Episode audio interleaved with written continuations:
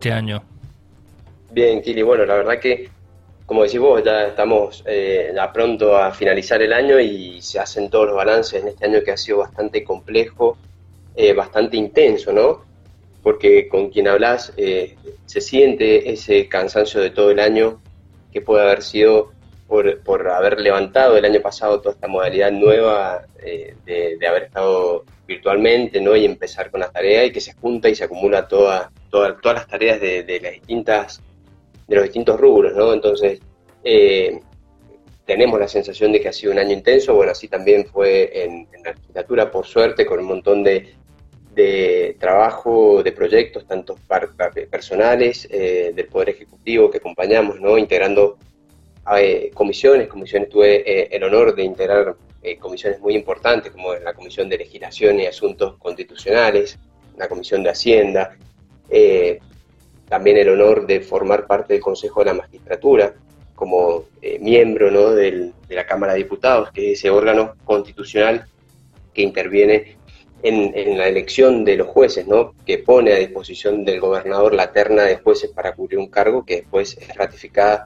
por el Senado, como así también formar parte del jury, el, jury de enjuiciamiento, que es el organismo que, que juzga a quienes nos juzgan, ¿no? que juzga a los magistrados, a todos los funcionarios judiciales cuando hay un mal desempeño de sus funciones. ¿no? Entonces, la verdad que, bueno, eh, si bien la legislatura de Mendoza, eh, el año pasado, que con plena pandemia incluso, eh, sesionó casi ininterrumpidamente, salvo por una sola semana, el resto siguió funcionando, nos adaptamos rápidamente para poder acompañar, lógicamente, todas las decisiones del Poder Ejecutivo. Este año ya volvimos a una semipresencialidad y a una presencialidad casi directa, porque no es lo mismo estar discutiendo ciertos temas de, relevancia por una pantalla, ¿no? Al estar, eh, o, eso en lo particular, Kiri, ¿no? A mí me gusta mucho más la discusión eh, personal en el recinto, ¿no? Que a través de una pantalla, pero también se le da la posibilidad a quienes, eh, bueno, tenían alguna enfermedades o eran de, de grupos de riesgo, también poder estar conectados. Entonces, en ese sentido,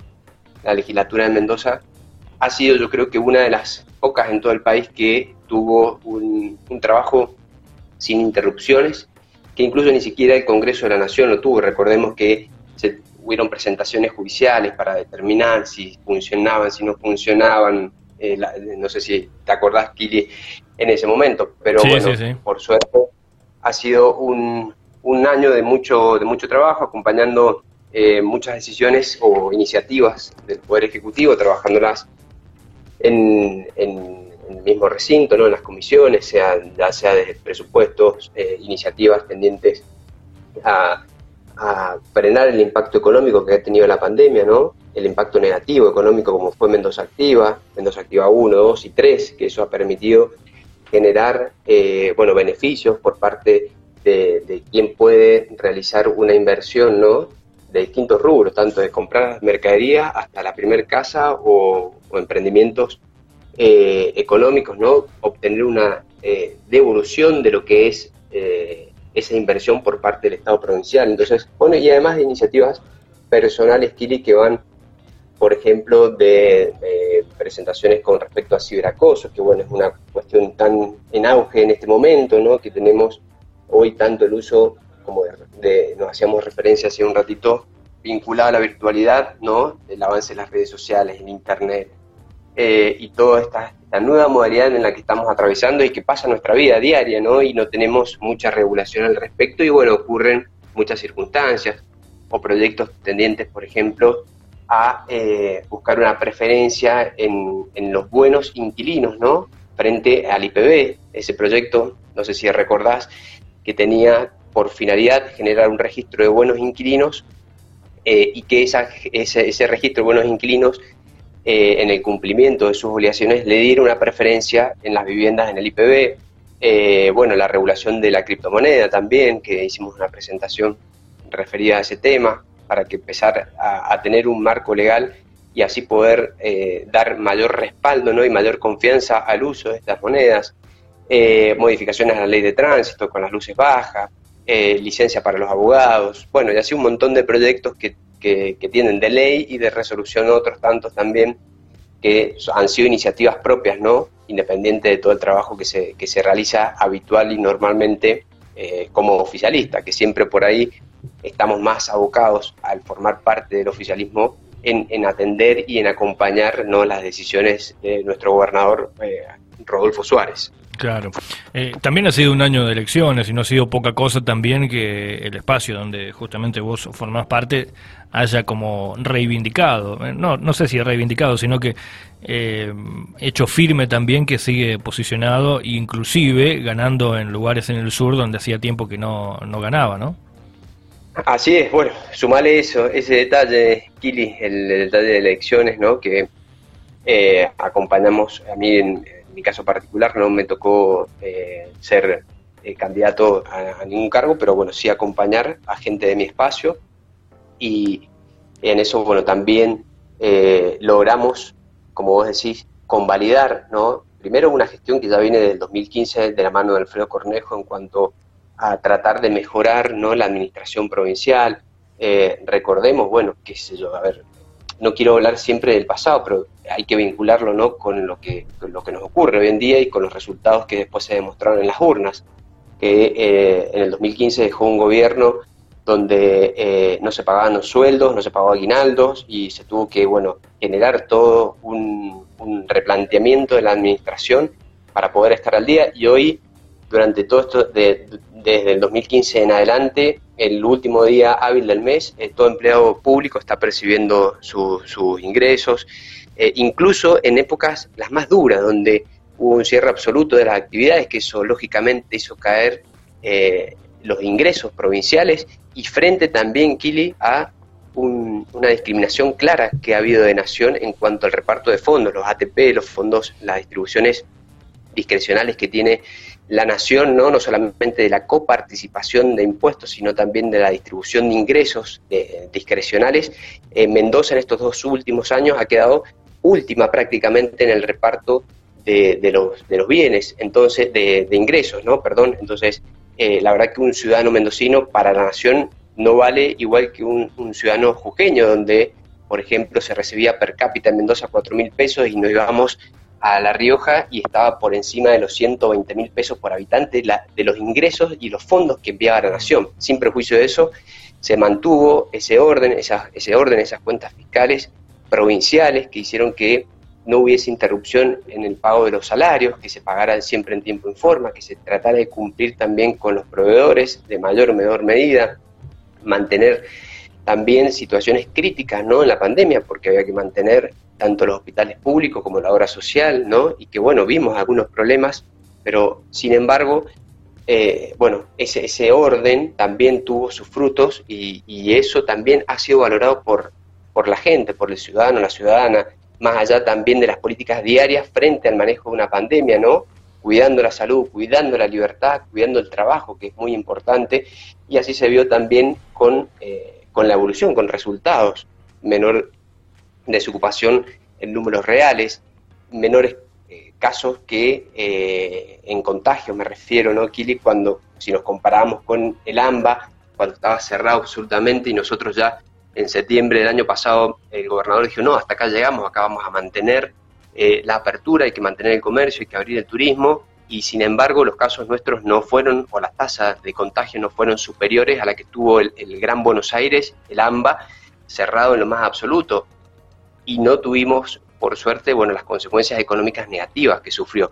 Lógicamente, esto hay que seguir apostando al cuidado personal, a los cuidados sociales, a seguir, eh, bueno, con la vacunación, que es la única herramienta que tenemos hoy en día para poder hacer frente a lo que ya tenemos, la tercera, esta cuarta ola del, de, COVID, que, ya la tenemos, ¿no? Y nos está afectando a la par con esta situación también tan cambiante, ¿no? En verano y a la par de lo que está ocurriendo en, otros lugares del mundo que, ocurre en invierno, ¿no? Como es Europa, Estados Unidos.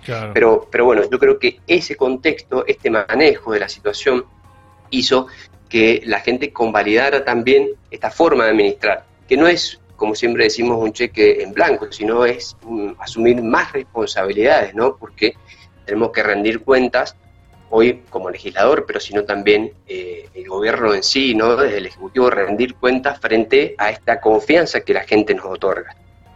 Adrián, eh, como para ya ir cerrando más o menos, eh, y nos gustaría conocer más o menos qué hay en tu mente, qué hay en, tu, en tus metas para este 2022, en tu labor, si hay algunos proyectos por allí que estaría bueno que nos vayas anticipando o, algún tema que haya quedado por allí guardado en el 2021 o el 2020 y, lo puedan tratar ahora.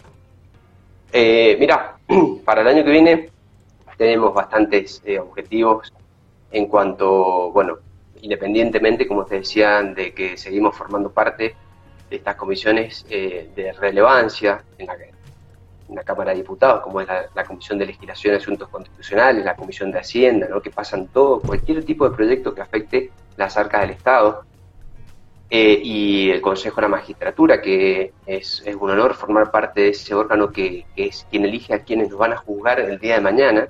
Entonces, independientemente de eso, eh, sí tenemos en, vista muchos proyectos eh, que queremos apuntalar también cuanto, en cuanto, por ejemplo, estamos trabajando, ya prácticamente lo queremos terminar para presentar el año que viene, si os quiere, un proyecto que le dé prioridad a la familia de, de un policía que haya caído en cumplimiento de sus funciones, que haya, que haya muerto, y le dé una prioridad en el IPB también para poder acceder a una vivienda cuando, cuando sí ellos no lo tienen eh, una asistencia y un desarrollo en cuanto al, a los feedlot, ¿no? al desarrollo de la ganadería, puntualmente en nuestras zonas, que eh, está teniendo mucho auge y que hay que apuntalar esa matriz productiva, que, bueno, como ya sabemos, eh, hubo un, no a ciertos desarrollos económicos, como fue la minería por parte de la sociedad, entonces tenemos que empezar a replantearnos ese, ese desarrollo en lo que ya tenemos, también en lo tecnológico, seguir avanzando con la regulación de, eh, y, incentivo ¿no? de los polos TIC para que, para que el sur efectivamente tenga un desarrollo tecnológico. Acá Chile tenemos empresas que son eh, silenciosas, que son prácticamente invisibles a los ojos de los sanrafalinos y, generan más de 150 puestos de trabajo, ¿no? que es el desarrollo de software. Eh, y lo tenemos acá en San Rafael, entonces tenemos que seguir apostando a ese tipo de generación de empleo que es de calidad, que es específico, que tiene buenos sueldos, que genera una mano de obra que si bien es calificada tenemos que apostar. Entonces también tengo pensado eh, avanzar para que las escuelas técnicas tengan un desarrollo en ese tipo de actividades, ¿no? para que los, eh, los, chicos eh, y chicas sanrafalinas que, que egresen puedan también tener una facilidad de acceso en este empleo que empieza ya a ser calificado. ¿no?